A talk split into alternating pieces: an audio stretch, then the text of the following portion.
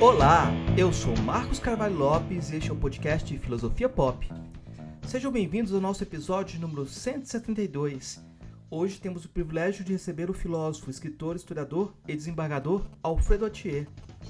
Alfredo Atier é graduado em Direito e em História pela Universidade de São Paulo, além de ser mestre em Direito e doutor em Filosofia pela mesma instituição. Dentre seus livros estão A Reconstrução do Direito, Montesquieu e Brasil em Tempo Acelerado. Nossa conversa de hoje será sobre Direito como Política e será complementada na próxima semana com um episódio sobre Montesquieu. O Filosofia Pop é um podcast que aborda a filosofia como parte da cultura. A cada 15 dias, sempre às segundas-feiras, a gente vai estar aqui para continuar essa conversa com vocês. Intercalando com nossos episódios normais, de quando em quando vamos apresentar entrevistas temáticas especiais. É o caso da entrevista de hoje, que faz parte de uma série sobre filosofia do direito. Nós apreciamos o diálogo e a troca de ideias com nossos ouvintes, por isso não hesite em enviar suas perguntas, sugerir pautas e continuar a conversa que começamos aqui no podcast. Você pode nos encontrar no site filosofiapop.com.br, em nossas páginas no Facebook, Instagram, Twitter e canal no YouTube.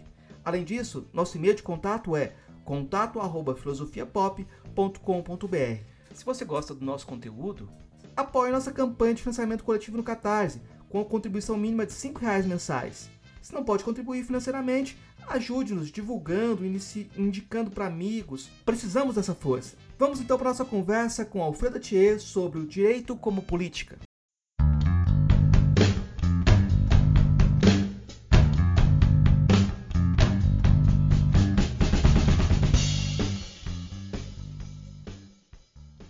Hoje a gente recebe direto de Itu o professor Alfredo Atier. E eu vou perguntar, começar perguntando sobre essa, essa encruzilhada que a gente tem em comum.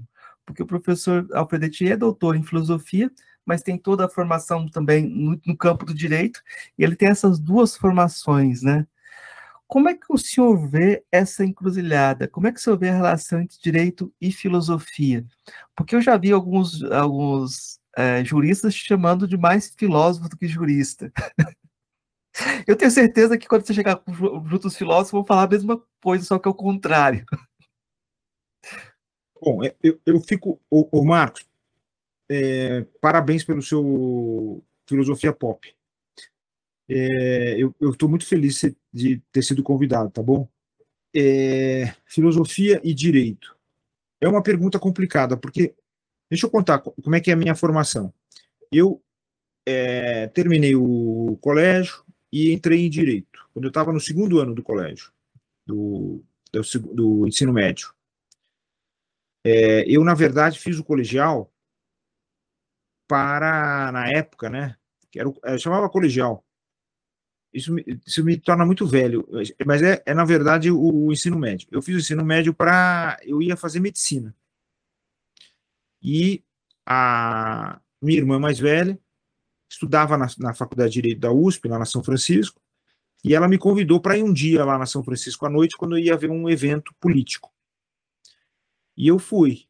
Eu estava exatamente no segundo ano do, do ensino médio. E aquele dia eu fiquei apaixonado pela faculdade, mas não pelo prédio. Eu fiquei apaixonado porque os estudantes estavam todos na rua fazendo protesto. E quando eu cheguei até o salão nobre, onde estava vendo a cerimônia, os estudantes lá da galeria, onde eu fiquei com a minha irmã, eles começaram a gritar porque eles queriam a presença de um professor específico lá, onde estavam todos, aquela mesa formada. E esse professor era exatamente um cara contra a ditadura. A gente estava no finalzinho da ditadura militar. E esse professor aparece, então, e esse era o Gofredo, que escreveu a Carta aos Brasileiros. E aí ele vem, se senta, e imediatamente, naquele momento, estava lá presente o vice-governador do estado, que era professor da faculdade também, um professor brilhante, aliás, mas ligado à ditadura e ele se retira da mesa. E os alunos todos gritavam, xingavam um e louvavam o outro. E aí eu fiquei realmente é, apaixonado por aquilo. Aí eu cheguei em casa à noite e falei para meu pai: Ó, oh, pai, eu não vou mais fazer medicina, eu vou fazer direito. E todo mundo, a minha irmã, claro, me incentivou, tal, mas todo mundo dizia: não, você vai sofrer muito, porque o direito lida muito com o sofrimento humano, blá, blá, blá, blá, como se a medicina não lidasse.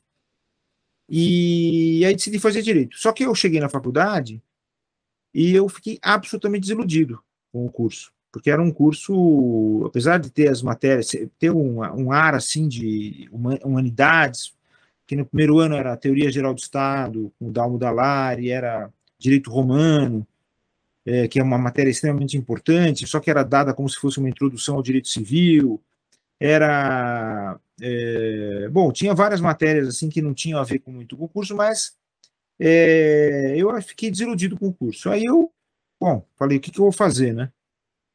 Aí eu é, fiquei doente no início do segundo ano, fiquei com pneumonia e resolvi então, é, falei, eu preciso voltar para estudar aquilo que eu gosto. E aí eu fiz então, eu gostava de estudar, eu gostava de ler filosofia sozinho. Então eu resolvi fazer vestibular para história e fui fazer história lá na FEFELESH, na Faculdade de Filosofia e Ciências Humanas. E, e aí eu fiz todo o curso de direito junto com o curso de história. E eu tinha assim verdadeiros dramas. Será que eu vou para o direito ou vou para a história? Vou para o direito ou vou para a história, né? E no final eu fui um pouco profissionalmente para o direito. Mas é, fiz o meu mestrado em filosofia e teoria do direito e depois fiz o doutorado em filosofia. Em princípio, eu fui para a Unicamp fazer em sociologia, porque eu achava que sociologia era uma coisa que eu devia fazer, porque eu não gostava de sociologia, eu tinha muito preconceito com sociologia. E aí eu, na verdade, lá, quando eu cheguei lá na Unicamp, eu tive aula com um professor, que foi o Antônio Augusto Arantes, que era antropólogo.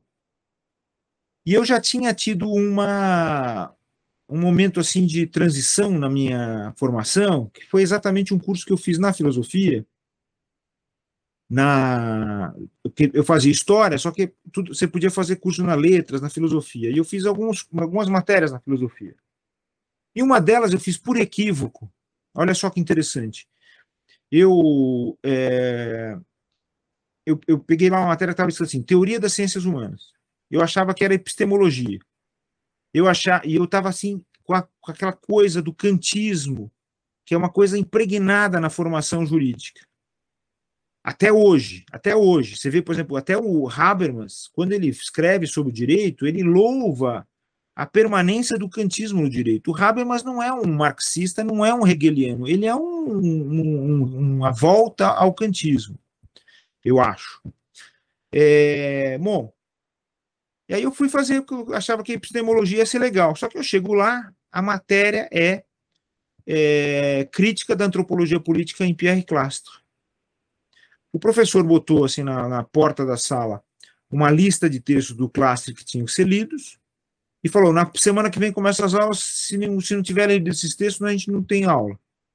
Aí eu comprei dois ou três livros do Clastre e fui ler a contragosto, porque eu também tinha preconceito com relação à etnologia e antropologia. Exatamente, você vê que coisa interessante, exatamente como o Levi-Strauss, quando ele dá início aos tristes trópicos, ele não fala, odeio os livros de viagem, mas eis que estou fazendo exatamente esse percurso, né? E exatamente foi isso que aconteceu. Eu encontrei é, na antropologia, a partir do Clastre, um caminho totalmente diferente que me fez mudar, assim, minha cabeça deu uma, um giro, assim, meu corpo, meu tudo, minha alma, tudo, deu um giro total. E aí eu comecei a é, pensar o direito a partir dessa perspectiva, e eu falei, bom, então agora o que, que eu vou fazer? Então eu tive muita dificuldade, inclusive, para iniciar minha vida profissional totalmente no direito, né? E por isso que você ouve as pessoas dizendo, o Ati é um filósofo. Mas você sabe, eu vou dizer uma coisa para você. Essa coisa de dizerem que eu sou filósofo é uma autodefesa do direito em relação às críticas que eu faço. Porque quando eles dizem assim, ele é filósofo, então eles dizem assim, ah, então você não precisa se preocupar com o que ele está falando. Porque isso daí é, tá, no direito é mais ou menos assim, sabe? Assim, ó, direito, chão. Teoria do direito é primeiro andar. E filosofia é tá andando de avião, sem avião, tá no ar sem avião. É isso. Então é irrelevante. E, e, eu, e evidentemente, eu não, eu não gosto disso, porque quem lê os meus textos sabe que tem muito de filosofia, tem muito de antropologia, tem muito de humanidades, literatura, cinema também, blá blá blá. Mas eu estou sempre refletindo é, os modos do direito. e como é que a gente tem que aplicar o direito de forma a tornar a sociedade mais livre, mais, é, mais política. A relação fundamental, quer dizer, eu, eu tenho um texto meu que eu escrevi a pedido do professor Wagner Balera lá da PUC, ele pediu para eu escrever um texto sobre liberdade para a enciclopédia da PUC. Então ele está lá online esse texto. E lá é o lugar que eu desenvolvo isso assim brevemente, mas tem a ver com isso daqui que eu vou te falar. Eu vejo o seguinte: a, a filosofia ela está muito é, empenhada em é, no embate entre teoria do conhecimento e teoria do ser, quer dizer, então epistemologia e é, ontologia ou metafísica, mais propriamente, né? Porque se, se, a gente pegar o Heidegger, ele vai dizer assim, ó, isso aí é metafísica, né? Bom, mas eu acho que há uma eu sempre vi, quando eu estudei, eu sempre vi a terceira vertente. E aqui há uma terceira vertente. E essa terceira vertente, para mim, é a filosofia política, que é filosofia do direito.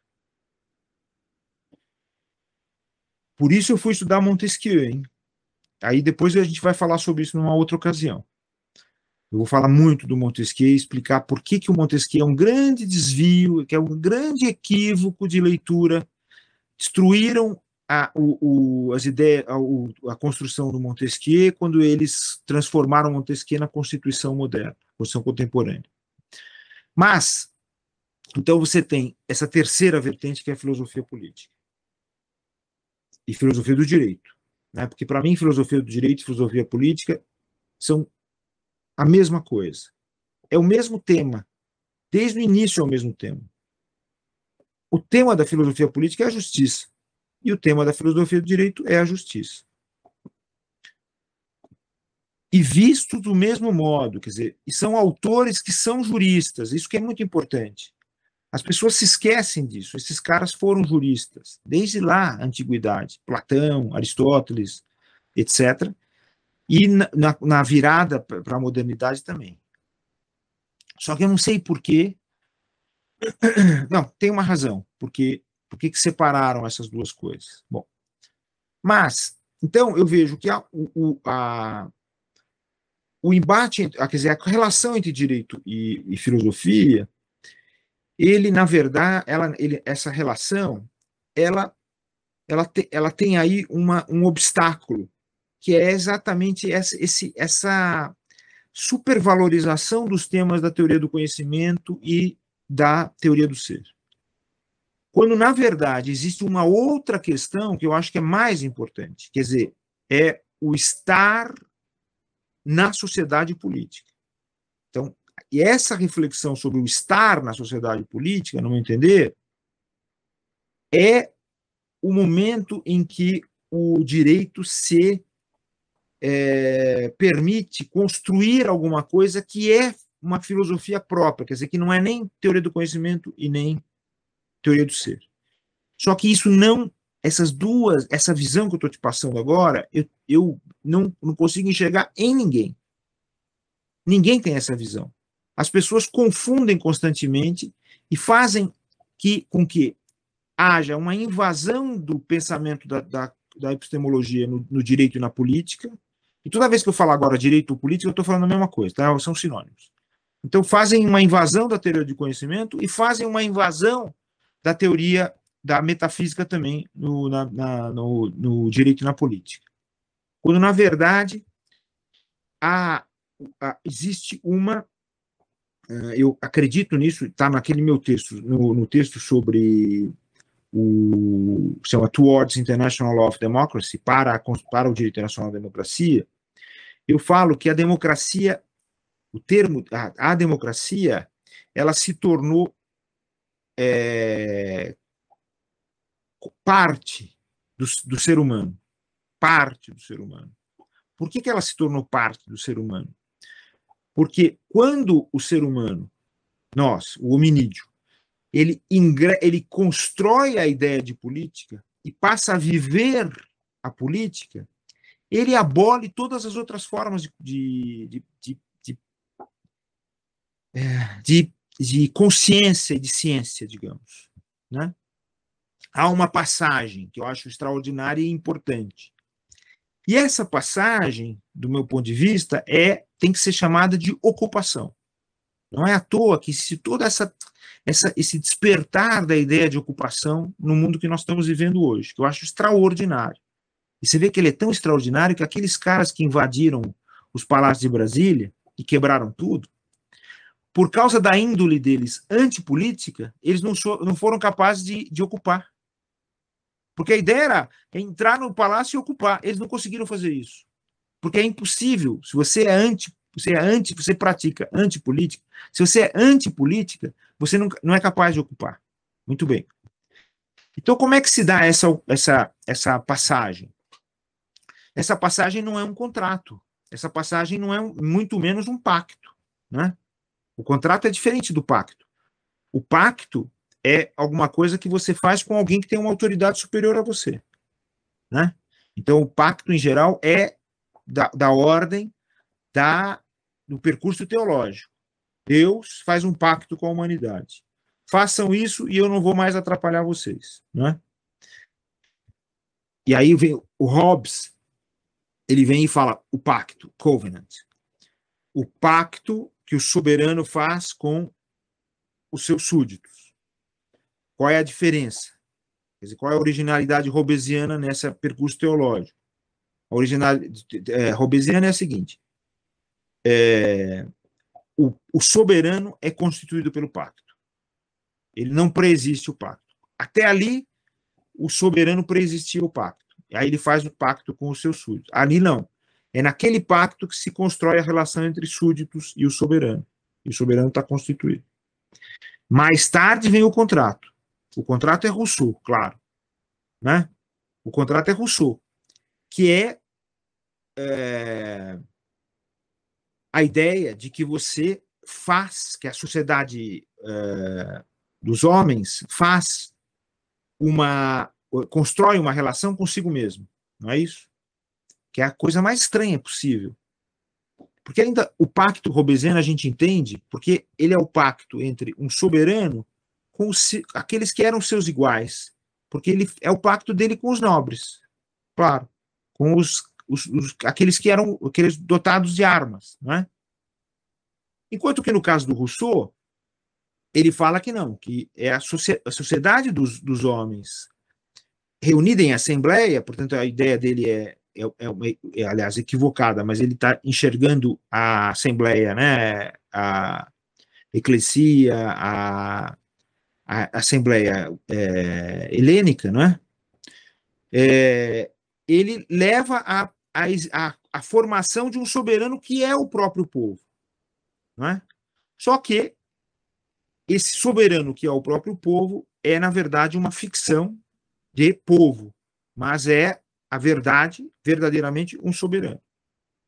Só que tem um, um grande erro no Rousseau, com todo respeito, como a gente deve dizer no direito, mas que é o grande erro é o seguinte: por que que o povo soberano que já está, que já mandava, que já tinha a assembleia, que era o seu espaço de poder, ele vai fazer um contrato consigo mesmo para perder esse poder, para entregar esse poder para um soberano fictício? Por quê? Ele ganha alguma coisa com isso? Não. Né? Ainda lá em Hobbes, aqueles nobres ganhavam alguma coisa. Mas aqui não, ele não ganha. Mas esses são, eu, eu citei esses dois, tipo, esses, essas duas figuras do pacto e do, e do contrato, exatamente para dizer o seguinte: é, essa é a explicação moderna da sociedade política. Mas eu não, não, não, não eu, eu acho que tá, está equivocada. Por quê? Porque a, a verdadeira explicação da sociedade política está na antiguidade, está na antiguidade clássica, está na prática é, da democracia em Atenas. A gente sabe que a gente tem pouquíssimos ou nenhum teórico da democracia, né? até porque o, o termo democracia é um termo que foi imposto, né, quer dizer, é um termo, é um termo pejorativo, inclusive, né, com relação ao regime democrático, a gente sabe disso. Não havia um nome para esse regime, ou melhor, havia um nome, chamava-se política. né? É política. Isso é política. Porque um regime em que uns mandam e outros obedecem não é política. Por que, que eu estou falando isso também? Né? Porque é o seguinte, o, o Marcos. É, o, até hoje, nos manuais de direito, nos manuais de ciência política, você, enche, você vê lá assim, ó, os regimes políticos são democracia, aristocracia, monarquia, blá blá blá blá blá. Quando, na verdade, só, tem, só existe um regime político, é a democracia. Ponto final. Não é? Por quê? Que é o único regime político. Por duas razões. Primeiro, porque é o regime do povo, ou seja, de todos participarem, teoricamente. Porque houve essa. essa, essa Está implícito na ideia de, de, de povo essa migração de um grupo específico para todos, claro, está implícito nisso. Mas tem uma outra questão que é mais importante, que é a seguinte: a política ela se inaugura quando esse povo, ou seja, aqueles que não têm nada, mas eles percebem que eles têm uma importância crucial na construção das relações no interior de uma determinada sociedade, eles pegam e dizem assim: não, mas agora eu, mas nós queremos ocupar esse espaço, esse espaço é nosso. E nós é que vamos tomar as decisões. Não vamos prejudicar ninguém, como nunca, jamais a democracia prejudicou alguma pessoa. Não prejudicou os ricos, não prejudicou os nobres, não prejudicou na, ninguém. Não é? Até os, as, essas figuras foram preservadas no interior de, do regime democrático. A gente vê, por exemplo, no, como eu falei para você do, da importância do direito romano, a gente vê na construção do, da Constituição, uh, que não tinha esse nome, mas a construção da Constituição romana republicana, a preservação de todos esses nomes aqui. Está, está lá o rei, está o rico, está o aristocrata, está todo mundo. Mas existe a figura do povo, né? Que ali, entre os romanos, eles aprenderam a. Os juristas romanos, eles, eles ajudaram a falsificar a ideia de que o povo eram todos, né? Eles ajudaram a falsificar essa ideia. Mas o povo é uma figura específica, né? São aqueles que não são dotados de nada, não é? E eles adentram, como dizia Aristóteles, eles vão adentrar a sociedade política.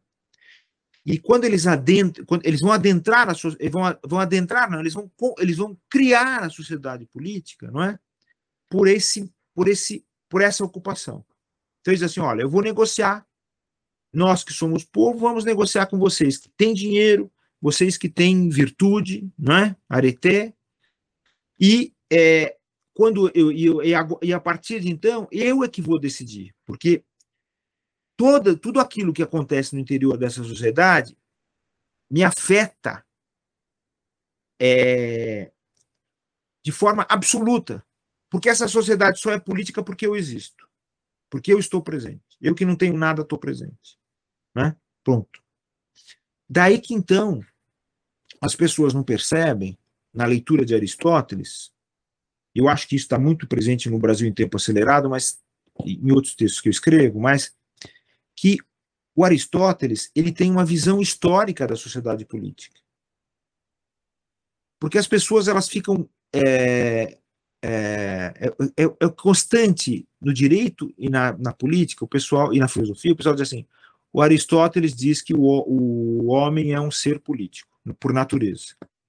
Ele diz: o homem é por natureza, o homem por natureza um animal político, né? Só que ele não tem verbo, né? Claro. Mas também não vamos ser ignorantes do grego. Está implícita a ideia do, do ser ali, claro, né? Só que antes, um pouquinho antes dele fazer essa afirmação, ele fala sobre os povos que não têm política, como eram, como eram os povos antes de haver política. Ele fala sobre a sociedade homérica. Olha que coisa interessante. Diz, ali não havia política. Então os homens eram assimilados ao que eles, os, os helênicos chamavam de bárbaros. É, eles viviam a violência pura, viviam a, eles não tinham ainda palavras para designar coisas importantes. Ou seja, há um, uma uma visão assim de, de como se, se houvesse uma, uma, uma, mudança extraordinária quando há essa, esse momento em que ele diz o homem, por natureza, um animal político. Então eu traduzo esse texto assim: o homem, por natureza, se torna animal político. O que significa o seguinte: a natureza do, do homem, o, o homem, quer dizer, o ser humano, ela se altera quando ele adquire essa qualidade de zoion politikon. É, se altera. Ele não é mais o mesmo. Antes ele era uma coisa, agora ele não é mais. E quem não tem política permanece nesse estado. É interessante, quando você lê, como eu li lá para escrever a, sobre a alteridade, né, a reconstrução do direito, quando você lê todos os autores, os viajantes que vieram aqui para o, a, as Américas, sobretudo a nossa, a nossa América, né, que virou América Portuguesa, você vê que eles vão usar em relação aos indígenas as mesmas palavras que o Aristóteles usou em relação aos bárbaros e aos pré-políticos, quer dizer, o homem homérico. Então eles vão dizer, por exemplo, aqui é parecido. Não tem fé, não tem lei, não tem rei, né? aquela coisa do Fernão Cardim. É, o, então, portanto, o homem não é, quer dizer, o homem não, não, ele não nasce como ser político, ele se torna. E ele se torna por pelo ato da ocupação. Não existe contrato, não existe pacto nenhum. O povo ocupa o espaço público e a partir daquele instante nasce a política. E a política é democracia. Ponto final. aristocracia não é política. Onde tem quem mande e obedeça, não é política. Basta ler os, o, o, Quer dizer, aí, aí, as pessoas também dizem assim: essa é uma visão também que aparece, por exemplo, na Ética Nicômicos, do Aristóteles, como uma visão aristocrática, que é a visão da amizade. Mas ele, mas é interessante isso também, porque lá na Ética ele diz assim: o direito só existe entre iguais, como a política só existe entre iguais. É claro que ele tinha. Ele não era um homem, um sujeito é, é, pró-democracia, claro, óbvio. Mas olha que coisa interessante. A gente tem um monte de autores é, é, helênicos que não, que não eram a favor da democracia. Eu acho que praticamente todos. Eu acho que talvez sejam poucos aqueles que, def, que a defendessem, né? E a gente só sabe desses por, por meio daqueles outros que eram contrários, né? Por exemplo, Protágoras. A gente não sabe nada do Protágoras, a não ser por aqueles que diziam, falavam mal, falavam dele, né? Ou elogiavam, falavam mal, respeitavam, etc. Mas, mas, mas esses textos todos, apesar de eles, e isso aqui é muito interessante, por exemplo, você pega o, o texto do. É, Deus, bom, agora esqueci, mas eu sempre esqueço o nome dele, é impressionante nessas horas. O, o camarada fala, ele, ele, ele, ele, ele eh, faz uma, uma detração da democracia, mas ele não admite ah, que haja decisões fora de assembleia e que ele não seja ouvido e que não haja participação. Quer dizer, isso daí me fez chegar à conclusão, por isso que eu falei que a democracia, portanto, a política, ela se tornou parte do ser humano, houve uma alteração de natureza. Então a gente guarda essa, essa memória porque ela está em nós, a partir do momento em que nós fizemos essa ocupação e passamos a fazer política e fazer direito também. Mesma coisa, é a mesma coisa, é a mesma coisa. Porque se você olhar também na sociedade helênica, né, estamos falando sobretudo de Atenas, quando é, se inicia a democracia, também se cria o Tribunal Democrático ao mesmo tempo é o mesmo, é o mesmo, mesmo momento, né?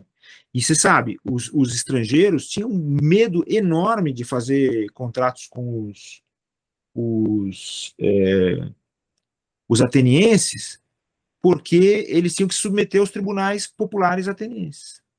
Né? E todo mundo tinha medo dos tribunais populares atenienses. Então, eu vejo é, o, o, o Marcos, que há um, um, problema nessa, nessa indagação da relação entre direito e filosofia. Eu acho que isso é, é, é, é importante, porque, no fundo, a gente, no, o, o direito, a prática do direito já é uma prática dessa filosofia específica, que é a sua filosofia, a filosofia política. Né? Talvez até a gente tivesse, devesse adotar um novo nome para isso. Né? Porque o termo, a, filosofia, talvez não sirva mais para dizer isso aí. A gente, quer dizer, hoje a gente sabe que ela não serve. Né? Porque a gente sabe que a filosofia, quer dizer, Platão, né, ou Platão, digamos, filosofia ou Platão, é, ela nasce com preconceito com relação à política, ou com uma, uma, uma certa uma, um certo receio, digamos assim, da política, né? Muito embora você veja, mas ele está na sociedade política e, portanto, ele já adquiriu uma natureza diferente. Ele não se livra disso aí com facilidade. Ele sempre vai cometer esse lapso. A República é um texto excepcional voltado justamente a elucidar a questão fundamental da sociedade política, que é a justiça. Não importa se ele elucidou certo, se elucidou errado, é, não importa essa coisa dos reis filósofos e blá blá blá, eu acho que isso aí é desimportante. Mas o, o, que é fundamental é justamente essa reflexão sobre a justiça. O que, que é a justiça? O, como é que a justiça funciona? Ela é realmente o motor da sociedade, como vai dizer Aristóteles na política, né?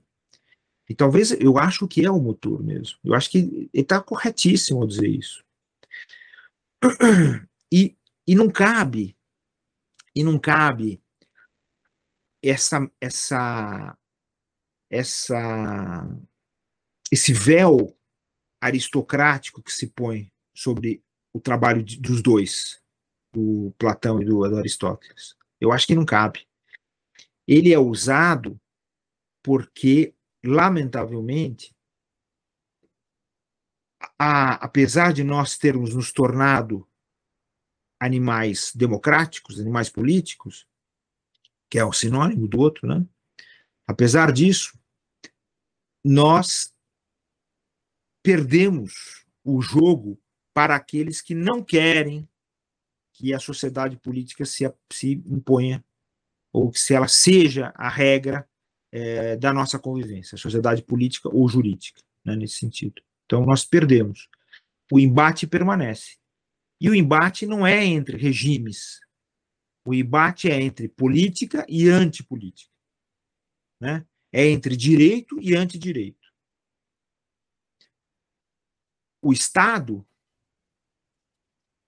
moderno, portanto, né, ele é antipolítico.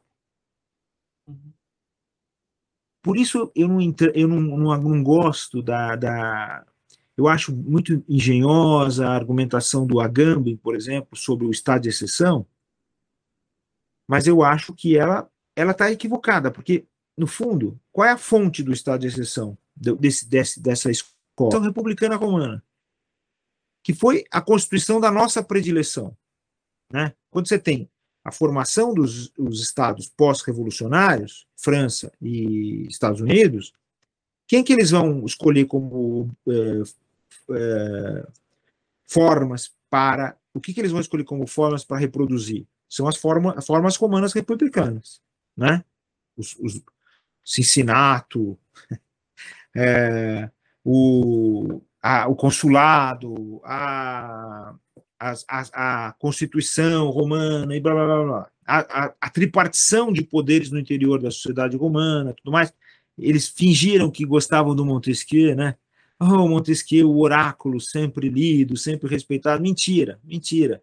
É, o, a leitura que eles fazem do Montesquieu é errada.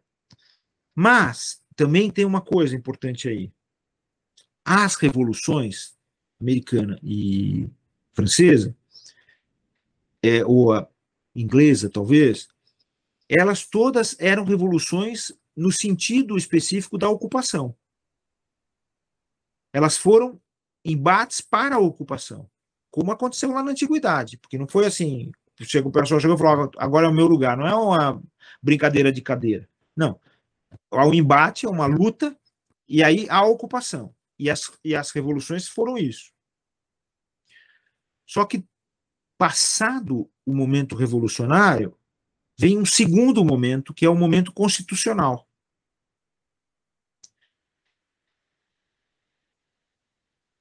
Que, que, que de, de má fé, a filosofia predominante do direito, a filosofia predominante da política, a ciência política, eles fazem assimilar os dois. Ah, é a Constituição revolucionária. Mentira, não tem Constituição revolucionária. Porque o momento em que eles vão escrever a Constituição, lá, tanto França e, e Estados Unidos e a Inglaterra antes, o que, que eles fazem? Aí eles fazem, ó, só que essa Constituição vai ser produto de um pacto ou de um contrato, em que vocês, que são o povo, não vão fazer parte. Ponto final. Né? Muito bem.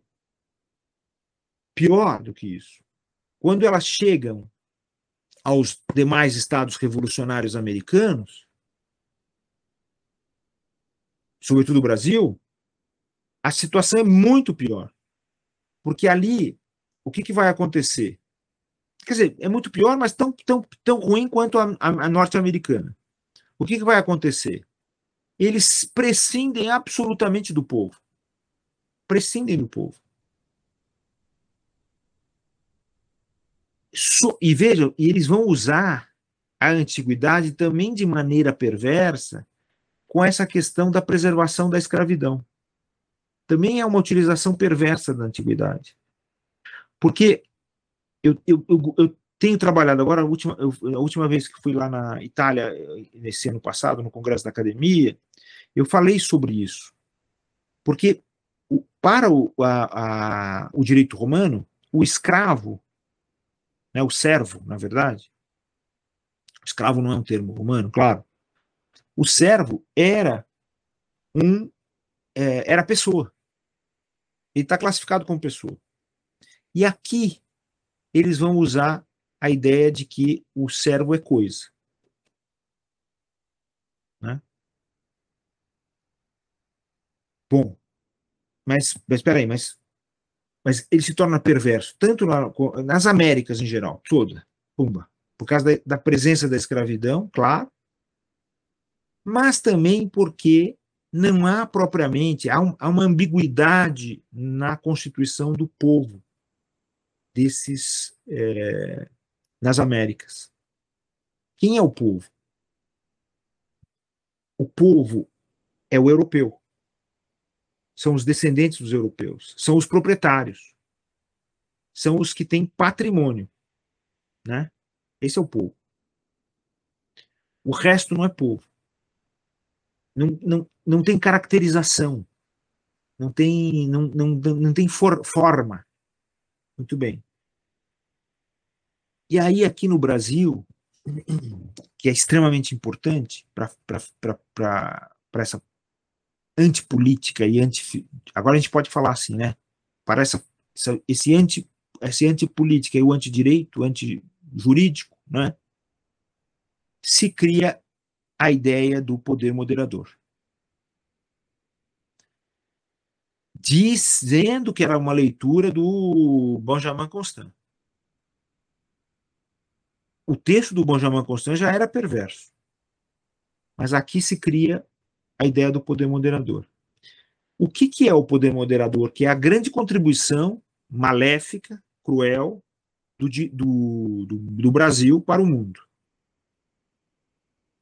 Nossa, super valorizada depois pelo mundo. O pessoal usou e abusou dessa. Porque o Brasil exporta muitas ideias. O poder moderador é o poder absoluto. Qual era a diferença entre os partidos liberal e conservador? Desde o início. Ainda na sua formação e depois na sua história na, no, no Império Brasileiro. A diferença era a seguinte: para os liberais, o poder moderador ele não estava apenas na mão do imperador e do seu conselho, mas ele também se espalhava pelo conselho de ministros.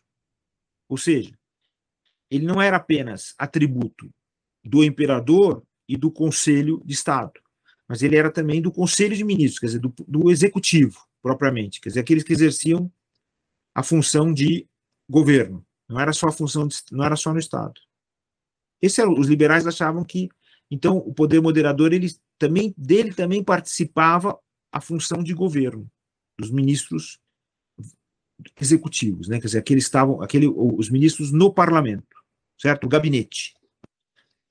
Enquanto que para os conservadores, o poder moderador era do imperador só, e ele podia é, usar o Conselho de Estado, quer dizer, portanto, só a função de Estado para o seu exercício. Ou seja, poder moderador foi uma técnica de perpetuação da alienação da capacidade política. Esse é o conceito. Né? Muito bem. Isso já está implícito na ideia de Estado.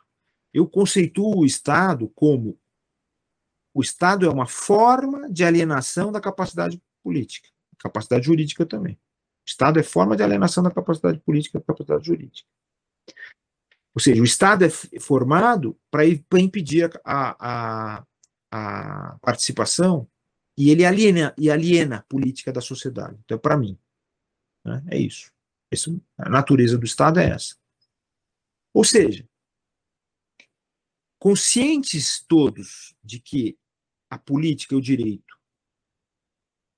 O homem é um ser jurídico por natureza, né? o homem torna-se um ser jurídico, torna-se um ser político por natureza, e, portanto, todo mundo hoje guarda isso em si, porque essa, nossa, essa é a nossa natureza. Então, o esforço todo do percurso histórico foi de afastar a possibilidade ou essa capacidade, essa, esse, esse, esse, o exercício desse poder. Né? No Montesquieu, a gente vai ver depois no outro encontro, sei lá, se você gostar desse aqui, Marcos, é, não é isso que acontece. O Montesquieu, por isso que ele era detratado como o aristotélico magistrado. Porque ele sacou que não, não, não era, não, isso daí estava errado. Muito embora ele seja filho do Hobbes, filho mais do Hobbes do que do Locke, porque também o pessoal associa muito ao Locke, né? Tem um problema também aí nessa questão, eu pulei o Locke nessa, nessa, nessa, nessa disputa aí. Mas ele seja filho do Hobbes, ele sacou desde logo que o, o Estado era essa, isso que eu falei para você, alienação. Ele não diz isso, claro, né? Mas eu estou falando, mas ele sacou isso aí. Então ele vai criar um mecanismo para evitar que o poder se separe da sociedade. E o que é extraordinário, que é uma das coisas mais maravilhosas que ele diz, é o seguinte: o, o poder judicial, o poder de julgar, não pertence ao Estado, mas pertence à sociedade. Não é extraordinário? Ou seja, ele quer reviver o, a, o Tribunal Popular. Eu vou, vou, interromper aqui só porque dá uma palhinha do futuro também, que essa conversa vai acontecer. Essa conversa vai acontecer.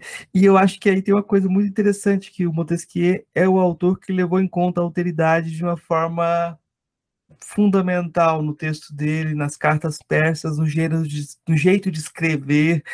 Então tem um trabalho aí que é, é muito, muito importante retomar esse autor. E eu acho que ele, a gente vai ter essa conversa, vai ser a sequência dessa, desse papo de hoje, mas eu vou retomar para nossa nosso para a pergunta inicial, porque aí você já me deu mote para um monte de questões que eu não vou conseguir desenvolver. Vou pegar primeiro um comentário geral. Eu trabalho no curso de Direito, eu recebi uma emenda do curso de, de, de Filosofia do Direito. Está lá, Gnoseologia Jurídica lógica, epistemologia jurídica, e geralmente o pessoal coloca ontologia jurídica. As divisões existem antes do pensamento. E esses compartimentos fazem com que a palavra não exista, no sentido de aquilo que é pensável, né? E eu acho que a institucionalização das provas de concurso também gera esse tipo de lógica. Você tem que estudar para os concursos, a filosofia do direito vai ser não é que a, eh, a filosofia do direito vira esse, esse nome estranhíssimo que é, dentro do direito eles separam. A, a filosofia fala, é, não é dogmática né? Ela não faz parte da conversação do direito do cotidiano. Enquanto a filosofia deve ser o assim a forma como pensa a filosofia como você também descreveu uma recontextualização. A gente precisa investigar e recontextualizar aquilo que a gente está pensando. Pensar sem chão e sem contexto uh, é a coisa mais colonial possível, né? E a gente repete esse jogo e desde a emenda. Então você fica. Meu jogo todo é falar mal da emenda. Eu fico falando mal da emenda o ano todo. Dou os tópicos, mas falando mal da emenda. Mas eu queria voltar um ponto. Uh, nesse ponto, voltar um pouco para a gente continuar. Que é justamente recontextualizar seu trabalho dentro da USP. E aí eu vou te falar dessa dupla dupla vinculação, porque você tem essa ideia da filosofia brasileira execrada pelo pessoal da, da filosofia. O pessoal da filosofia fala assim, não, aqui a gente não faz filosofia brasileira, aqui a filosofia universal, hoje faz filosofia universal, hoje não faz filosofia. E o pessoal do direito fala, não, aqui a gente faz filosofia, sim, só que a filosofia do direito cai para a direita, tendencialmente. né? Então a gente tem essa, essa, essa dupla polarização. Então o pessoal da filosofia geralmente se nega a fazer filosofia, e o pessoal do direito faz filosofia, mas faz filosofia com todos. Uh, vira uma, uma, uma engrenagem que não faz parte do mecanismo, talvez, vira uma coisa, uma conversa própria. E os dois mundos parecem não se conectam. Por, por, alguns autores eles fazem isso. E você é um dos autores, uma das pessoas que conhece essas duas engrenagens. Queria que você comentasse um pouco sobre isso para depois a gente voltar, porque eu acho que isso é importante também. Bom, o Marcos, primeiro a gente tem que pensar se, se realmente o, o, debate que se dá dentro da academia é realmente relevante, né? E eu tenho dúvidas sobre isso. Porque no direito, o que a gente faz né, é um pouco ficar. É, o direito brasileiro, né, na filosofia do direito, chamada filosofia do direito brasileiro, mas é, sendo certo que isso que a gente fala, quando eu falo chamada, é o que eu estou falando, é a antifilosofia, é o antidireito. Né? E quando você fala, quando você diz assim, direito é ou gnoseologia jurídica ou ontologia jurídica, você está dizendo o seguinte, ó, nós não vamos estudar direito aqui. E também nós somos contra o direito. Né? Não, não, não, não, sentimos bem com essa coisa aqui de, de direito. Né?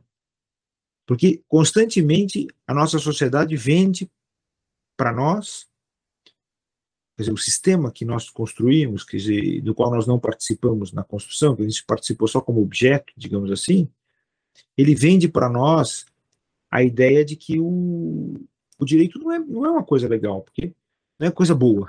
Não é legal, pior. Né? Não é coisa boa. E também não é para nós. Né? Não é para é você. É... Começa aqui, o direito é escrito. E nós vivemos numa sociedade oral. E as grandes é,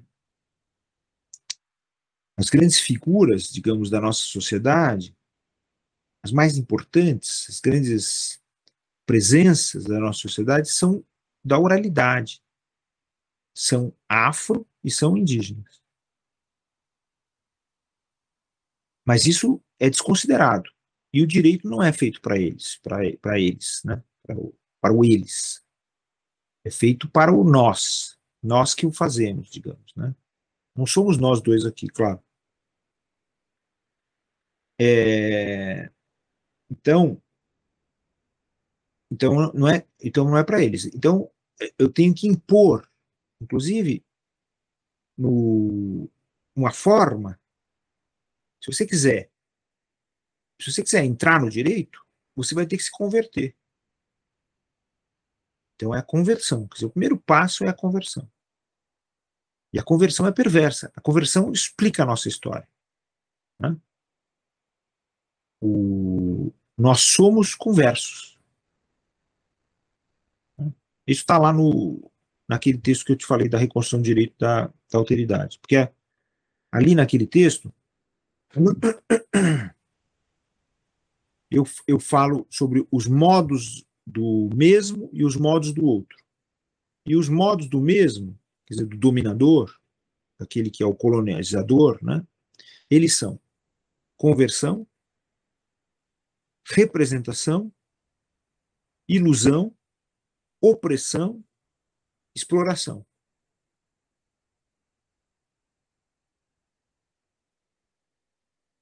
E os modos do outro são modos de recuperação da alteridade.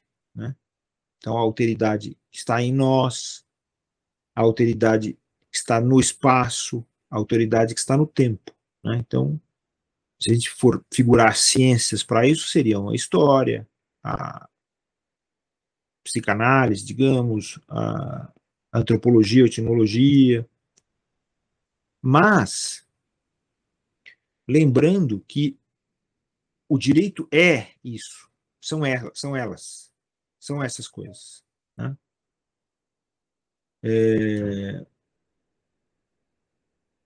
são essas coisas. Não, e não são aqueles modos do mesmo, né? Os modos do, do mesmo. Você vê que são categorias platônicas, né?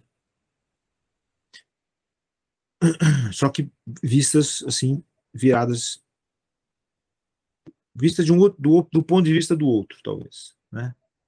Ele é o que impõe aquelas categorias mas também a gente não deve também, mas quando eu falo isso, quando eu faço essa crítica e falo assim, ah, esse tal autor errou, tal, a gente não deve levar a sério essa coisa desse autor ou não, porque também a gente, na verdade, começa a ficar brigando com os filósofos, que são, na verdade, nossos aliados, porque eles são aliados nesse, nesse curso dessa reflexão, né, nessa construção civilizacional. A filosofia é, uma, é um processo civilizacional. Então, eles são nossos aliados, né? Muito embora a gente divirja deles. Não, não é culpa do Kant, por exemplo, eu estou sempre criticando o Kant, mas não é culpa do Kant que todos nós somos dominados ou colonizados. Não é ele, não é essa figura, mas é alguma coisa que está ligada a essa estrutura que ele é, estabeleceu, né? essa forma que ele estabeleceu, essa, essa, esse modo da filosofia que ele estabeleceu. Agora, mas é... então, mas como é que isso? Qual é o problema do, do, desse direito existente, realmente existente, digamos, seja lá o que for a filosofia do direito?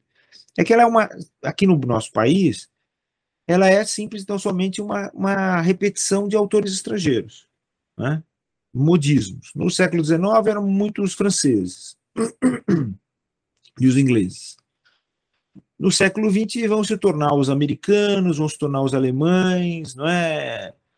E, e a gente faz a filosofia em língua portuguesa falsamente também, porque na verdade é um, é, são traduções, má, péssimas traduções desses autores que escrevem em outras línguas para outros contextos. E que, claro, é importante a gente conhecer, porque eu acho que, e, e sobretudo conhecer na língua original, isso é muito, muito relevante. Mas também me faz perguntar, porque eu estou conversando com você, Marcos, me faz perguntar também por que, que a gente também não faz a nossa filosofia em alguma língua indígena. A gente tem quase 300 línguas indígenas que não são consideradas oficiais aqui, mas deveriam ser.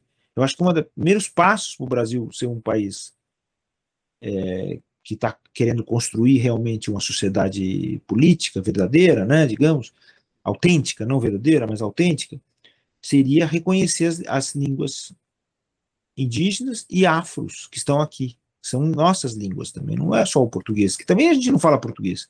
Quando a gente vai para Portugal, eles não dizem que a gente fala português, eles dizem que a gente fala brasileiro. Então, de fato, a gente precisa enriquecer o nosso brasileiro reconhecendo essas outras línguas. A gente precisa reconhecer os territórios também. Os indígenas são os donos do território brasileiro. A gente precisa refazer a, o, a, o tema da propriedade aqui. Né? Então, não é só reforma agrária, é lindo reforma agrária. Mas é importante reforma agrária, mas é também refazer a ideia de propriedade e o, os vínculos de propriedade. Né? Precisamos refazer isso. Os indígenas são os donos do território e a gente precisa estabelecer os títulos de transmissão para saber por que, que hoje esse ou aquele são donos de, de meio Brasil e outros não são donos de nada. Para recuperar a ideia de propriedade e refazer essa, essa ideia. Propriedade é existência, né? Propriedade não é propriedade no sentido que o, que a construção do, da, da moderna fez, né? Quer dizer, privado, né? Priva, uns privados, outros não. O, e os afro-brasileiros, as afro-brasileiras, são a maioria do povo brasileiro. Então, portanto, são o povo brasileiro. São o povo. Acabou. Então, é preciso conceder a ocupação a esses, né? Eu preciso, eu preciso, eu preciso incentivar a ocupação destes, né? Do eles, afinal. Então você vê que ela tem, ela tem duas, duas, é, dois, dois componentes. O componente do território, que é indígena, e o componente da ocupação efetivamente democrática, que é afro. Pá. E essas duas coisas têm que acontecer. Se não acontecerem, nós vamos continuar poder moderador. Poder moderador. E nós somos poder moderador até hoje. Né? Não é à toa que esses sujeitos medíocres aí, que, que de vez em quando falam de poder moderador, ficam falando, falam sobre isso o tempo inteiro. Né? Por quê? Porque isso está na, tá, tá na nossa cultura, lamentavelmente é nossa, é nossa base de colonialidade mais original, né? Eu vou começar um curso de filosofia do direito agora, eu vou usar como primeiro texto o conto lá do Machado de Assis, Pai contra Mãe, que é aquela história do, do pai que é, não consegue ter uma estabilidade financeira e vira caçador de escravos, e, é, e na quando ele vai entregar o filho, ele encontra uma escravizada que está grávida, não tem a mínima compaixão por ela, um aborto. Então, tem dois, dois direitos ali em conflito. E eu acho que esse é um mote muito bom para a gente pensar a segunda parte desse seu livro, Brasil em Tempo Acelerado, né? Porque a gente tem esse conflito como a história do Brasil também, né? O Machado de Assis retratou muito bem esse, essa disposição. E eu queria que você explicasse ou desse pelo menos uma dica do que é essa aceleração e quais são essas duas dimensões é, de um conflito que é, é nossa história. Bom, o, o, Marco, sobre, sobre isso, eu, eu vou lembrar que na minha formação, é uma formação meio estranha, porque eu aprendi música, a ler música, antes de aprender a qualquer língua. Né? Minha primeira língua é a música. Então, é, eu, eu, eu, eu vivo pensando muito a música. Eu, eu, eu sou aquele cara, meu filho mais novo estuda cinema, né? E nossa, eu aprendo muito com ele, assim como aprendo com o mais velho que é mais ligado à literatura. Um é mais na imagem, outro literatura. E e, mas eu, eu, se você fosse assim, se você fosse falar do cinema, né, eu sou o cara que faz o som e está preocupado com o som. Quando eu fico vendo os filmes, a minha, o meu, o meu negócio, a minha conexão é com o som. Não é apenas música, né? É também ruído, né? Não é som, é ruído também. E é, e na música você tem os vários andamentos a consciência desses andamentos. O cinema também tem isso, a consciência dos andamentos, que são diferentes. O tempo não é o mesmo o tempo inteiro. O tempo ele ele tá é, ele tem uma, uma categoria que, o, que, o, que, que faz com que ele seja é, qualificado, que é o andamento. Então, há vários compassos, há figuras específicas que fazem com que haja o silêncio, o não silêncio, o espaço, o espaço é o silêncio, e assim por diante. E é, aí eu me dei conta, olhando a. a porque a, o povo brasileiro, nós, o povo brasileiro, até onde será que nós podemos dizer isso, né? nós, o povo brasileiro. Mas vamos dizer, mas nós, o povo brasileiro, para ser subversivo, para quebrar aquela coisa, o povo brasileiro é sempre dito na terceira pessoa. O povo brasileiro, nós, é, não, não temos meio de expressão. Eu não tenho meio de expressão, Marcos. Vou ser bem claro com você, eu não tenho. Eu sou um jurista, eu sou um filósofo, sou um escritor, historiador, sei lá, mas eu não tenho meio de expressão. Porque é, eu não pertenço a essa camada antipolítica. O meu espaço é a política, é a construção da política, é a construção do direito, do, do jurídico. Então eu estou fora. E é, então eu observo, observo isso de fora. Né? Tem passagens da minha vida de em que eu sofri preconceito é, que são muito marcantes mesmo, sabe? O, o, e, e, eu acho que a gente tem que usar essa, essa coisa do, do sofrer o preconceito, sabe? Que é muito importante para a gente construir o nosso pensamento. Bom, é, então, a gente, como a gente não tem o, o espaço político como nosso, nós não temos política definitivamente, nós temos a antipolítica, que é um processo constante de impedir a ocupação. Né? Então, o que, que a gente faz? A gente pronuncia os nossos termos é, como arte. Né? Então, a gente expressa a nossa filosofia, o nosso direito, tudo como arte. Daí porque você falou, ah, o pessoal fala que você é filósofo. No fundo, é o que eles estão dizendo. Isso daí é a, é a arte. É ir, e para a antipolítica, a arte é irrelevante. Né? A gente viu isso de modo extremo nesse regime que eu chamei de anticonstitucional do, que nós vivemos até hoje, né? Você vê, essa, tudo que está acontecendo está aí presente ainda.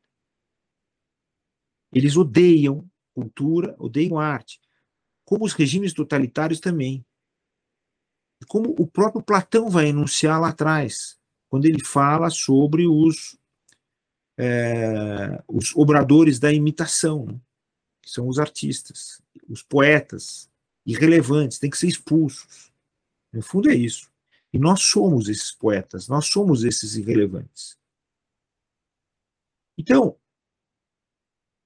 é, o, esse antipol, a antipolítica e o antijurídico né, criaram é, anti-arte. E essa anti-arte é o seu andamento. Né? Do ponto de vista musical, é o seu andamento.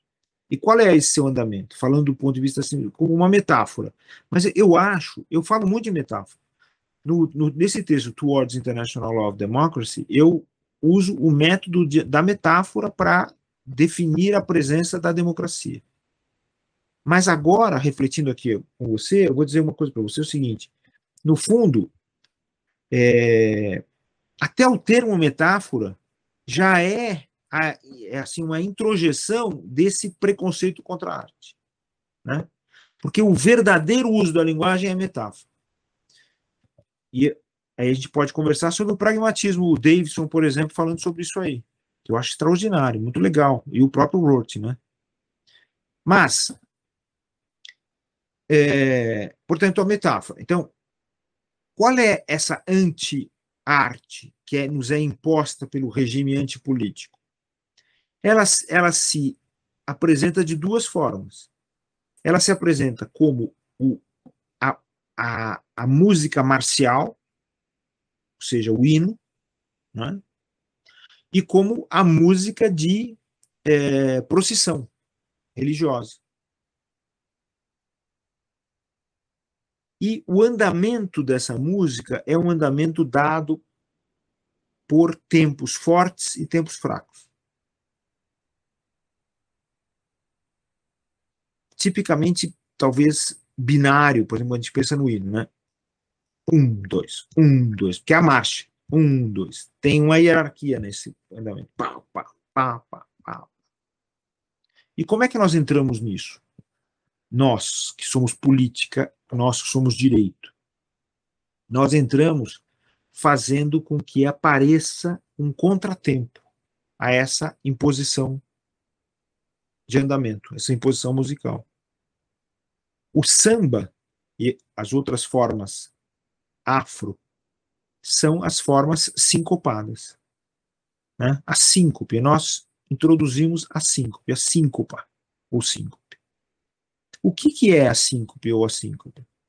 É uh, você é, alterar a importância do tempo forte e do tempo fraco. A síncopa é exatamente você iniciar o compasso ou a, a frase musical pelo tempo fraco.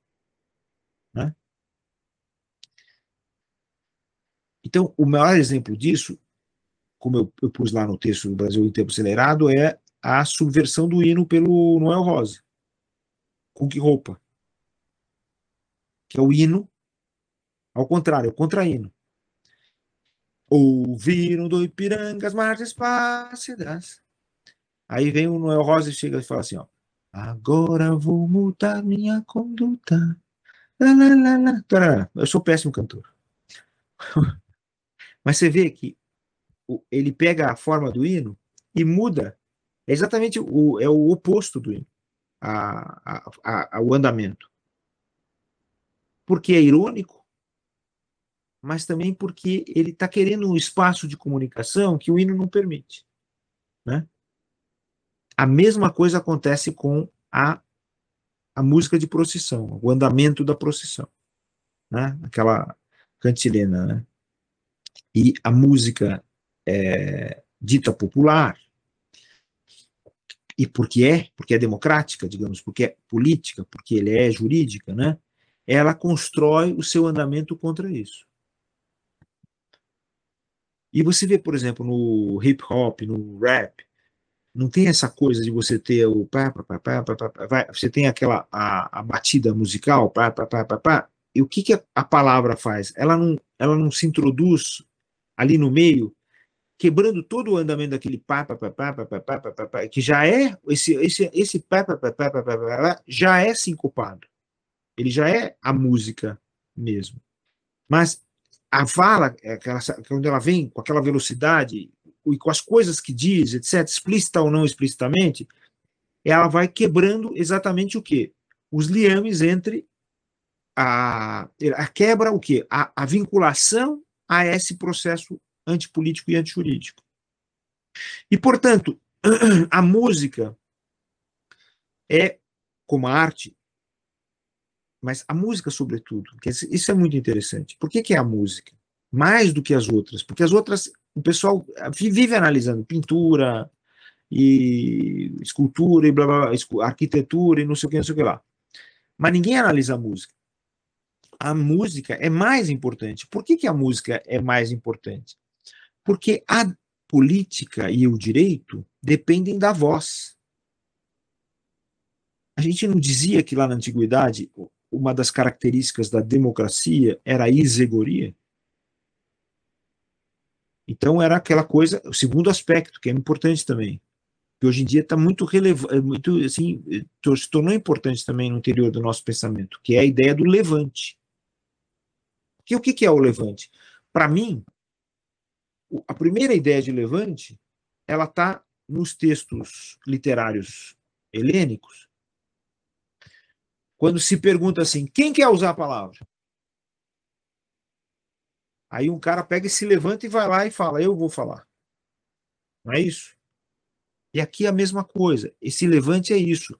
Eu quero usar a palavra, porque eu quero que aqui, é, o meu projeto predomine. Só que ele não tem espaço na política. Então eu canto. Ou eu. O, a, a própria. O dedilhar dos instrumentos, etc, etc, é, é esse cantar. É a voz. É essa voz que quebra essa política que quer impedir a nossa presença. Então, o primeiro passo, digamos assim, de entendimento é esse de que existe essa contraposição. Por que Brasil em tempo acelerado? Porque o que acontece é o seguinte: a gente viveu nesses últimos anos, no, no, não, não agora nesses do, da, da, do anticonstitucionalismo, mas no século XXI, a gente viveu a aceleração do tempo brasileiro. Por quê? Porque muitas dessas vozes políticas elas começaram a se introduzir no conversar antipolítico natural. Ou seja, elas começaram a quebrar a presença de hino e de procissão. Tanto religioso, né? E você vê que coisa interessante, né? Não é, não é por acaso que esse pessoal que é antipolítico, ele resolveu invadir os símbolos e o próprio hino, a própria música, etc. E tal. Por que, que ele invadiu?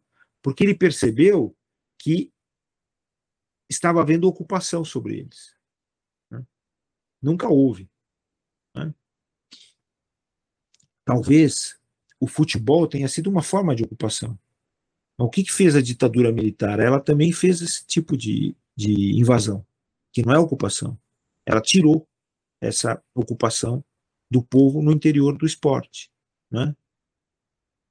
O, essa capacidade extraordinária de jogar futebol, né? lidar com os pés, que é, que é e também com as mãos, e com o que for, que é predominantemente afro, não é a utilização do corpo, é a utilização da voz. Essa que é a questão. Esse drible extraordinário, esse gingado que teme a, a, aquela pressão europeia, não é isso? Quando vem o europeu violentamente querendo dar o pontapé, pressionar, empurrar, o, o drible brasileiro ele se retrai. Por isso que ele não consegue, ele não consegue, ele não consegue se desvencilhar disso. Né? Ele foi, ele foi, se construiu uma armadilha é, de um tempo para cá para acabar com o, esse, essa genialidade do, do, da voz brasileira, que é a voz do, do, corpo.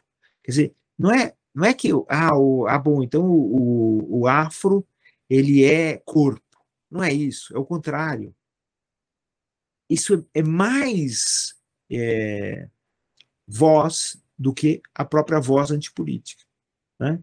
Ela destrói, ela quebra o, a, a, a voz antipolítica, né? com a graça, com a ironia, com a, com a inserção da palavra política. É isso que é muito importante. Quer dizer, o hip hop fica mais evidente, mas o samba também é isso. Né? É, Desde que o samba é samba é assim. Não é isso? O, a lágrima clara sobre a pele escura. Não é isso? Que é o samba. Deixa eu dar um exemplo que, que converge com aquilo que você está dizendo. O Cornel West ele participava de uma palestra de um professor que estava usando as categorias heideggerianas para mostrar como os Estados Unidos não levou em conta o ser em sua plenitude, por isso perderam a guerra do Vietnã.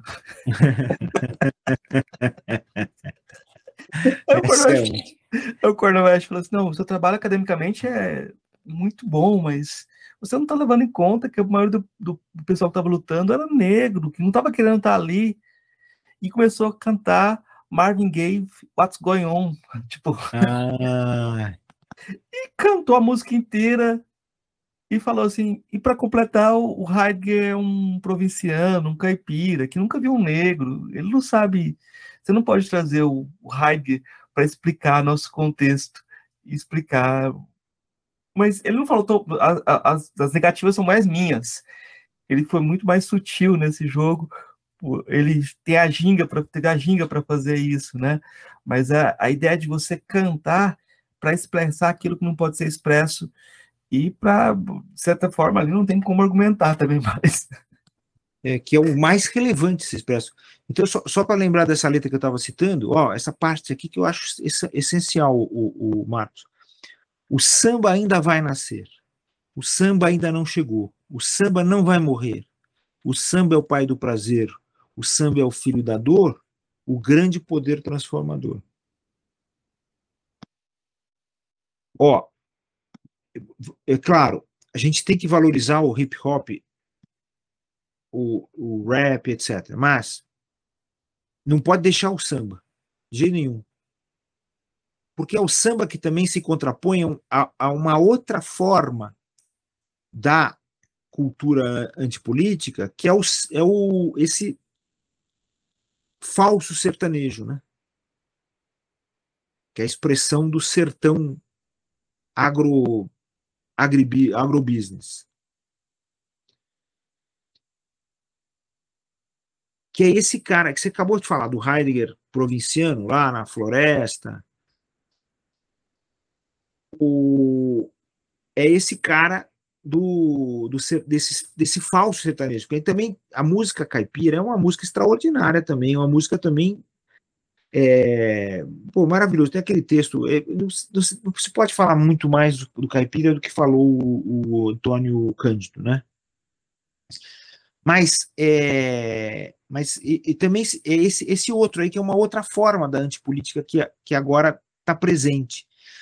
Porque, no fundo, como a antipolítica ela é contra a arte, contra a cultura, contra. O que, que ela vai fazendo? Ela vai pervertendo cada vez mais tudo que se faz no espaço público. Cada vez tudo que se faz no espaço público fica pior. A gente tem a sensação de que a política hoje é pior do que há tantos anos, do que a filosofia é pior do que há tantos anos, que tudo se degrada. Porque, na verdade, esse é um instrumento do, da própria antipolítica e do, anti, do, anti, do, anti, do uh, antijurídico. Né?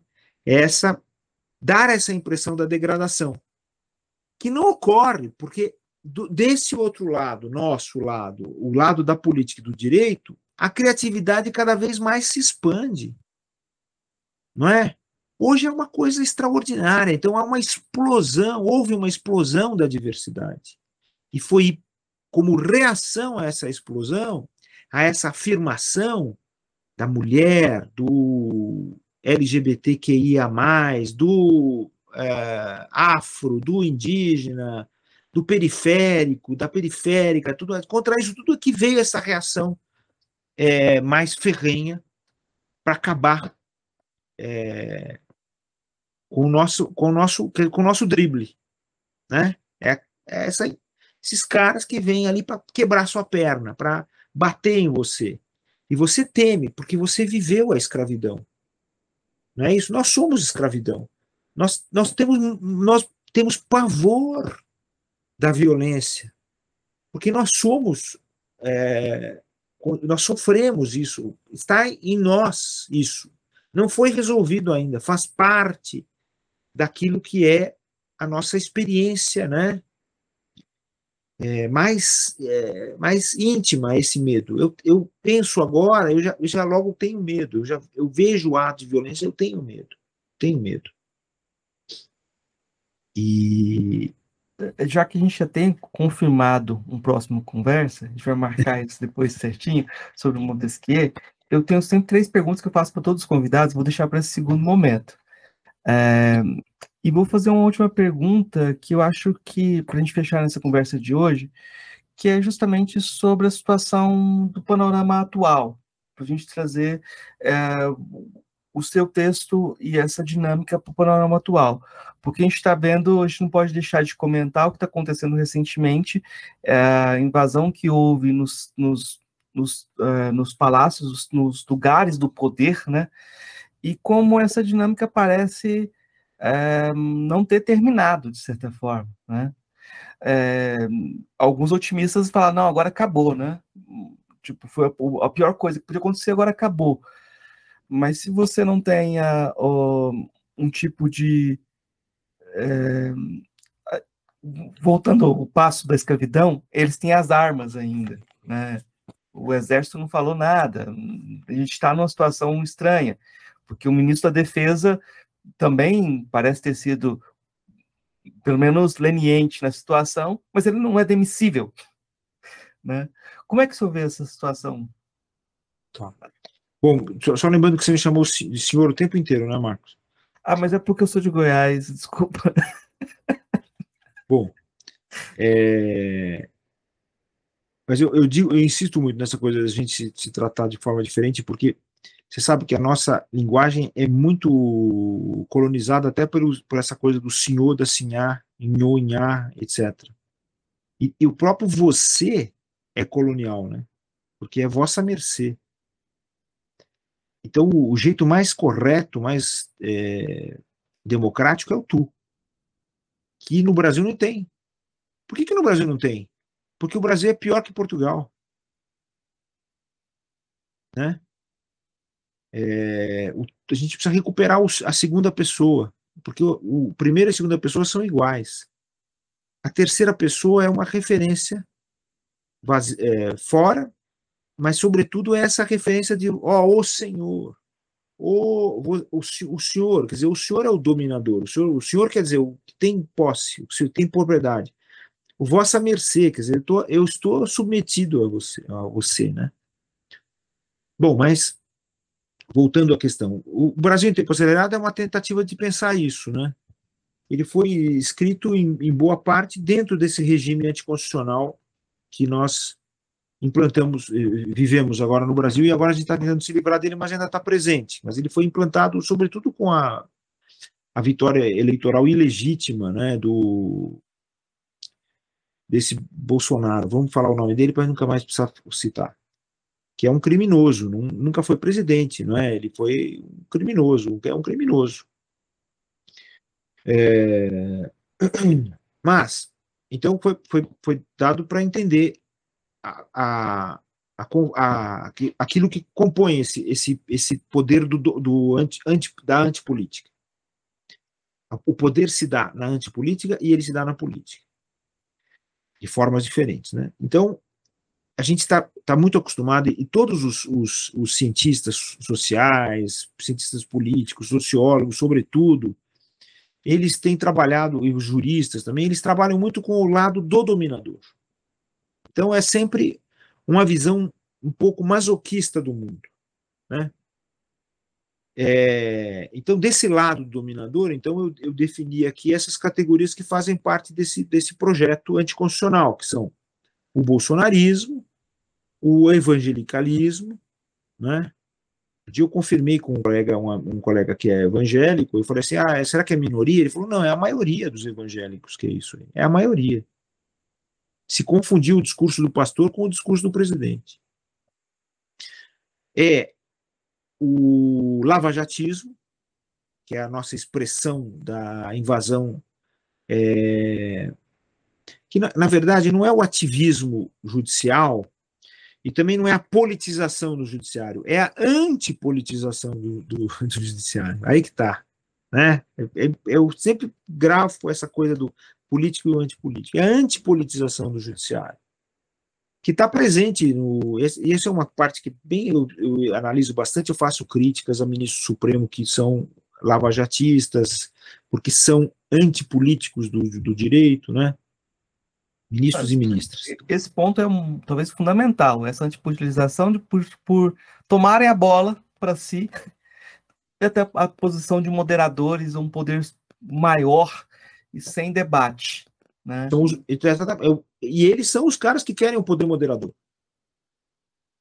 E que acham. Né, tem jurista, eu critico também num, num, nesse texto aqui, eu acho, tem nota de rodapé, esses juristas que falam. Não, não é nesse texto, é um outro que vai sair agora. Mas eu falo desses juristas que falam da. É, é outro livro que vai sair agora, que falam do, do poder moderador. Mas esses juristas do lavajatismo, eles acham que eles são superiores à sociedade. Né? Você vê, tem um, um ministro supremo que é, é muito simpático no, na sua forma de, de, falar, etc. E tal, mas ele diz: eu sou, eu estou acima. Nós somos a elite, a vanguarda é, iluminista, a vanguarda iluminista. Pô, você quer uma expressão maior de anticonstitucionalismo do que isso? Ou de antipolítica do que isso? Antidemocracia do que isso? Não tem eu falo sobre essa, essa formação dos, do, a educação jurídica brasileira, criticando tradicionalmente essa educação, mas criticando também o fato de que esses mestrados e cursos de especialização nos Estados Unidos, eles vão introduzindo um discurso que vai confundindo todos os signos e vai nos tornando cada vez mais colonizados e vai complicando ainda mais a situação da garantia dos direitos, né, dos direitos. É, mas eu faço toda essa prática. Então, o lavajatismo, o militarismo, que é ao mesmo tempo o militarismo oficial e o militarismo inoficial, que é o milicialismo, né? São as milícias que estão muito ali ligadas, né? Esse governo último armou a população, armou os, não a população. Também esse é um vício da gente falar isso. Armou os proprietários, os, né, os grandes proprietários, né, que têm mais armas, segundo se prevê, do que o, o, eficiente das polícias militares. Por isso que também é um pouco, você também tem que lembrar que também é um pouco de receio aí nesse enfrentamento. Não é só identificação, porque há identificação. Né? O, uh, não é à toa que o ministro da Defesa falou: ah, eu tenho parentes e amigos lá. Por quê? Porque também é assim que vê a cultura militar, militar brasileira, das polícias militares e das forças armadas não houve uma revisão constitucional do, da segurança pública, os dois estão ligados. E as polícias militares têm um poder extraordinário no Brasil. Elas estão em todos os gabinetes, de todos os palácios, de todos os poderes. Bom, até, talvez seja até maior do que o próprio Exército, tem o próprio Forças Armadas, porque tem essa mística das Forças Armadas, mas a gente se esquece desse braço, efetivamente, que são as polícias militares. Extremamente perigoso mas é também os proprietários armados. É, mas também o sertão sertanejo, que é esse o agronegócio, né, essa coisa do essa, esse, essa, é, tudo isso, na verdade, poderia sintetizar com um termo: é a permanência da, colon, da, da colonização. É o processo de colonização que não acabou ainda. Ele vai devastando natureza, meio ambiente, não é contra, e matando indígenas. E matando quem? Os é, os periféricos. E quem é que foi posto na periferia? A nossa sociedade constrói a periferia, são os, os afro, os afro-brasileiros. Né? Ponto final. Então ele vai matando isso tudo, porque é o processo de, de é, colonização que permanece. E quem é essa figura que nós dissemos o nome dele agora há pouco? Quem que é essa figura máxima que dá o nome ao bolsonarismo? Esse sujeito não é um ditador. Isso eu falo no texto. Ele é um feitor. Ou seja, é aquele camarada que não tem liderança, mas ele quer se, ele quer se entregar para alguém. Eu quero que alguém mande em mim. E eu vou fazer aquilo que, eu, que você, que esse alguém que manda é, se realizar. E como é que ele faz isso? Batendo nos mais fracos.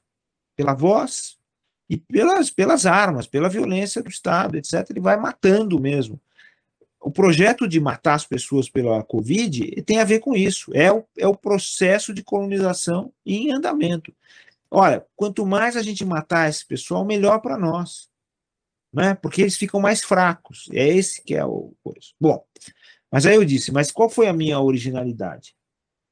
Penso. Eu gosto muito desse, dessa coisa de originalidade. Essa minha vaidade é única que eu tenho, essa da originalidade e da criatividade. Na minha tese de doutoramento, lá na USP, o, o, a banca fez questão de escrever isso no, na, na, na, na ata, que eles é, elogiavam, sobretudo, a criatividade e a inventividade do autor. Eu. Bom, o que, que eu posso fazer? Né? A vaidade faz parte da vida. Mas, e faz mal para gente, né? Porque é péssimo você ser vaidoso e, e sobretudo assumir a vaidade assim em público, é horrível, é péssimo. Eu agora, mas qual foi a minha inventividade, a minha sacada, digamos? Foi eu ter colocado o outro lado, o lado político, quer dizer, então você tem os dominadores que nos oprimem, mas eu coloquei nós, os dominados, os que estão submetidos. A partir da premissa que eu acho extraordinária, eu acho linda, que é romana, e que o Maquiavel sacou. Ele disse assim: as leis romanas, o direito romano, diferentemente do direito e da, e da política helênica, né? Eu não uso o termo grego, eu prefiro.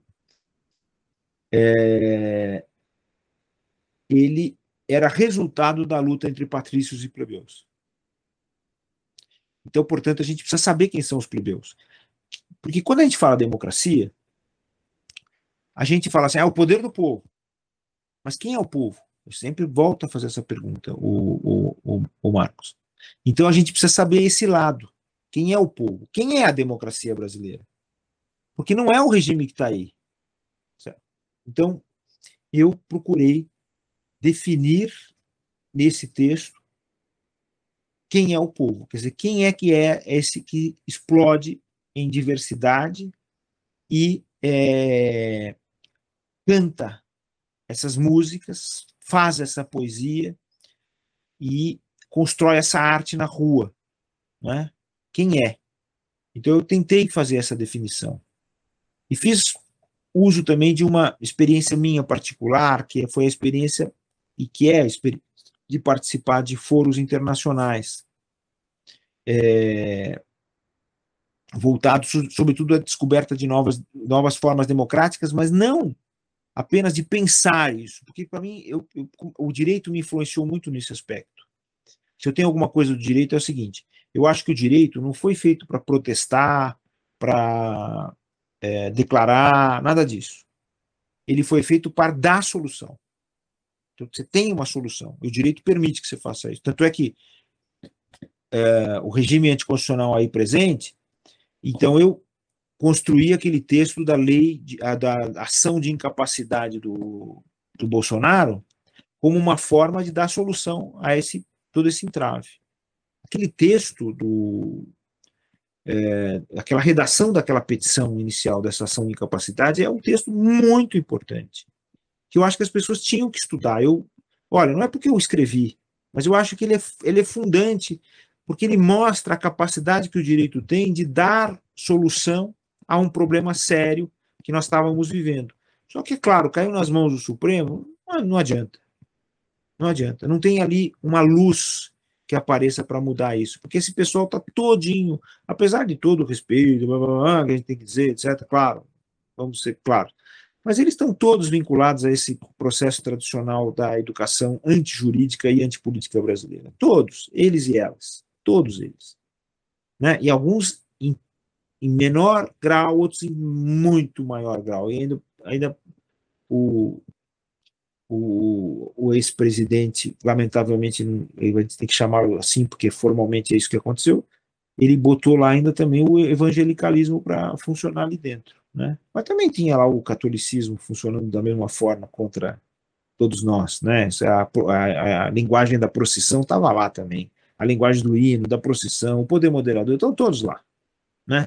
Você vai qualificar cada um deles, não tem como solucionar Rede Globo, a Rede Globo está lá dentro também, tem tudo. Também essa, essa mídia, mas não é, mas ó, mas olha, deixa eu falar uma coisa, mas de, diante das redes sociais, toda essa mídia ficou pequena. A influência dela acabou e ficou pior a situação. Mas, é, então eu, eu fiz a elucidação do lado democrático. Eu pus o lado antipolítico e antijurídico, esclareci quais são, qual é essa ligação, qual é esse, qual é essa, esse pacto, e do outro lado eu falei, olha, mas há essa diversidade, e esse, esse é que, é esse que luta contra esse outro lado antipolítico, e disso resulta o nosso regime de poder, que é o resultado desse embate, é uma resultante.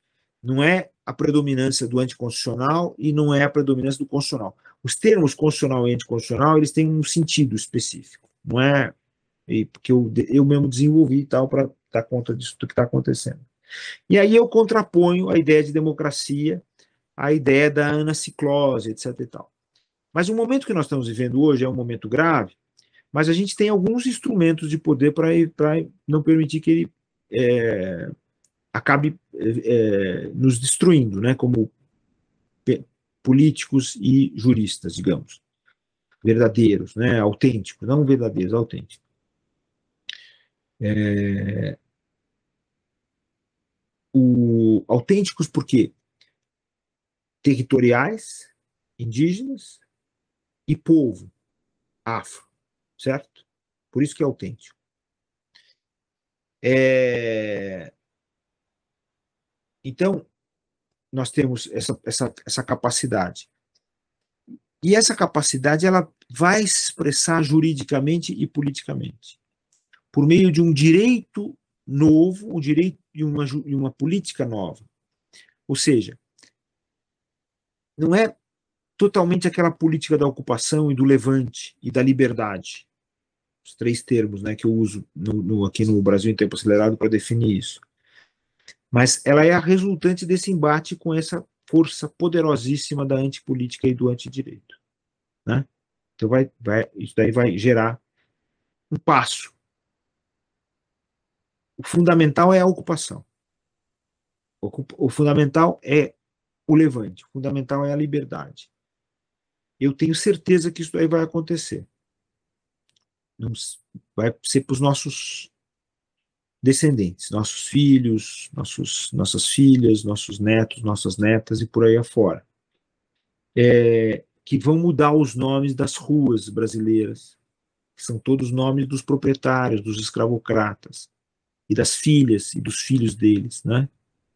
Eles vão mudar aquilo que nós achamos que somos, né? Aquilo que é a nossa constituição. Mas como é que eles vão mudar? Pelo caminho da identidade? Não, pelo caminho da alteridade. E sabendo que a política e o direito são construções.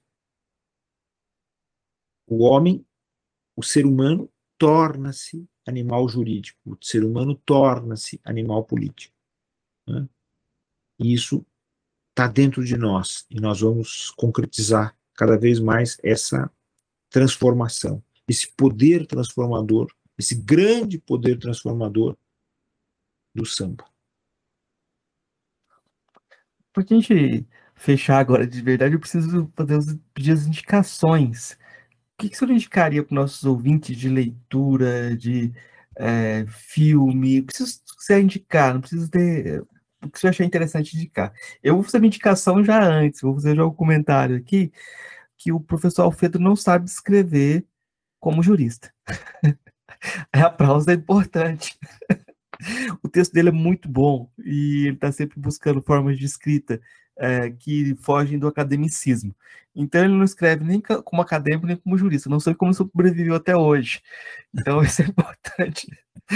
É, isso isso traz uma diferença e uma qualidade também muito importante. Esse texto uh, que a gente comentou, Brasil em Tempo Acelerado, Política e Direito, a originalidade dele não é apreensível pelo autor, porque ele tem toda a trajetória sintetizada e tem uma abordagem do que é filosofia do direito, essa questão do, de uma abordagem do próprio uh, é, a percepção do movimento anticonstitucional também é algo que uh, situa bem o que está em jogo aqui, né, uh, nesse momento.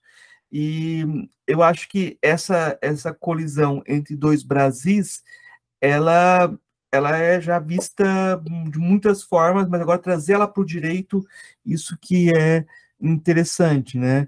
E aí eu vou fazer uma indicação complementar, que é o livro do Roberto Aguiar, o que é justiça, o, que, o Roberto Aguiar, o que é justiça, uma abordagem dialética.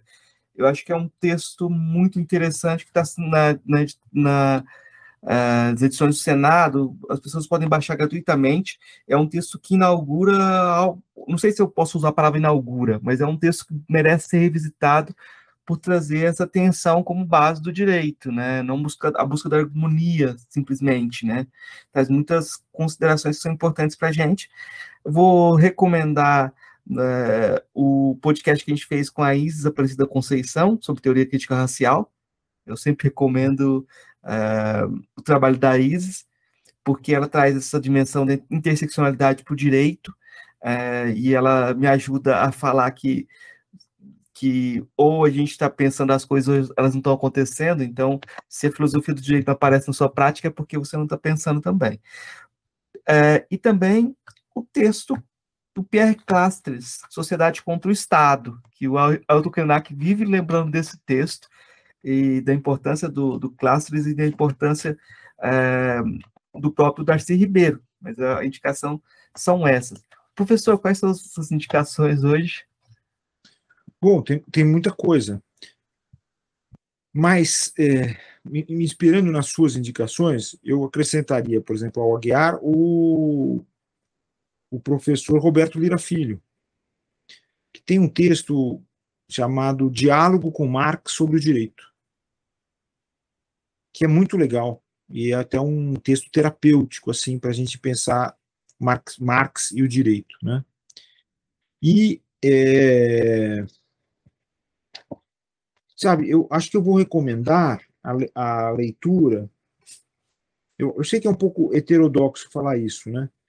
Mas eu, eu queria que as pessoas refletissem sobre a presença do Foucault aqui no Brasil, naquele texto é, que é que, a, que, são as aulas que ele deu na PUC do Rio de Janeiro. Esqueci o nome, Marcos.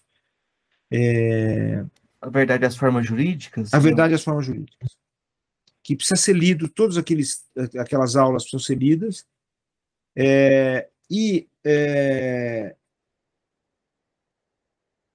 com o nosso olhar brasileiro, né? E eu é,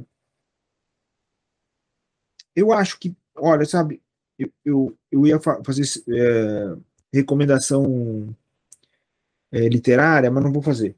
Eu vou falar para vocês o seguinte: é, tem o texto do Spinoza, que eu acho que é fundamental, que é o Tratado Teológico Político. Eu tive a sorte de ler esse texto num curso dado pela professora Marilena Chauí. nossa, minha querida professora, gosto muito do trabalho dela, mas o texto do Tratado Teológico Político é muito importante para dar uma dimensão dessa ideia de da autonomia, né, da, do nosso poder, né, do, do, eu acho que isso é bem importante. A crítica, sobretudo, da influência é, da, da, religião, do, e, do, e disso que eu chamei de contra, contra política, etc. E, e do, do Maquiavel a leitura do, dos comentários à, à, primeira década do Tito Livre. Né? Todo mundo só lê o Príncipe e tem uma visão do Maquiavel perversa, porque o Príncipe é uma obra de ressentimento do Maquiavel. Né? Depois que ele foi torturado, expulso, estava numa situação horrorosa, ele sofreu tudo aquilo, aí ele escreve o Príncipe. Mas ah, os comentários da primeira década do livro são um texto em que ele se vincula à tradição do republicanismo romano, e é importante. E o texto do Aristóteles, a política, tem uma tradução muito boa para o português. Eu não sei se o português é brasileiro ou português de Portugal lá, mas tem o texto grego é, presente, né? Então dá para ter a curiosidade, né, de, de trabalhar essa, essa, essa relação.